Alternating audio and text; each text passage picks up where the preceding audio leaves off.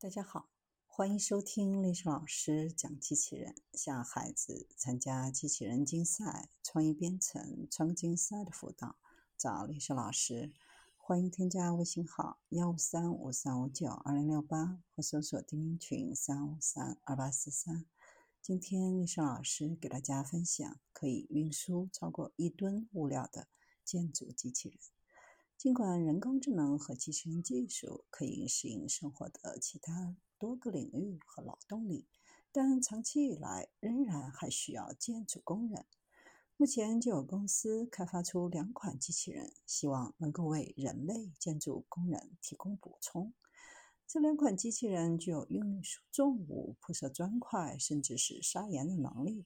一个是带有四十英寸臂的较小圆形，一个是带有八十二英寸臂的较大机器人。用户可以根据机器人需要执行的任务类型来切换，比如臂尖具有切割、钻孔、打磨的能力，还可以利用抽吸功能将沉重的岩石提升到适当的位置。这两种机器人都可以运输超过一吨的物料。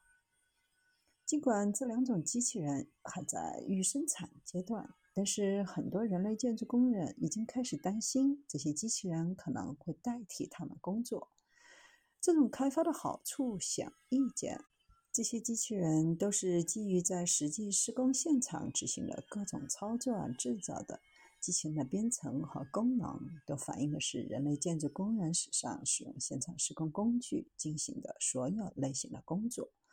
其实，那些喜欢自己照顾房屋建筑的人，无需担心这些机器人会替代他们。不过，未来还是希望这些机器人能够替代潜在危险环境当中的人类建筑工人，并大大加快建筑的过程。